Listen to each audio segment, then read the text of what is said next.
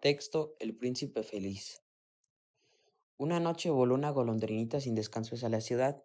Seis semanas antes habían partido sus amigas para Egipto, pero ella se quedó atrás.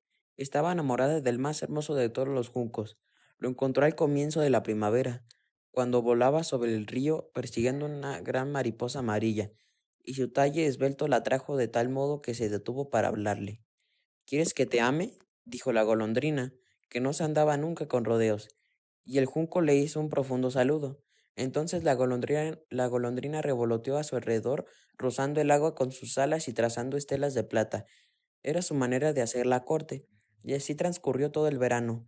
Es un enamoramiento ridículo, gorjeaban las otras golondrinas.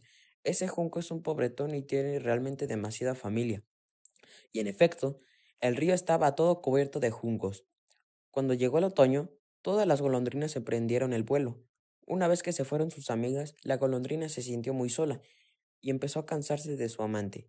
No sabe hablar, decía ella, y además temo que sea inconstante porque coquetea sin cesar con la brisa.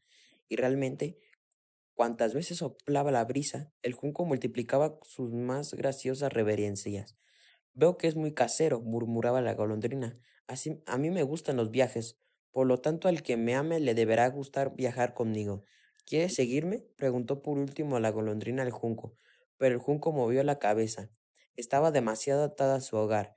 Te has burlado de mí, le gritó a la golondrina. Me marcho a las pirámides. Adiós.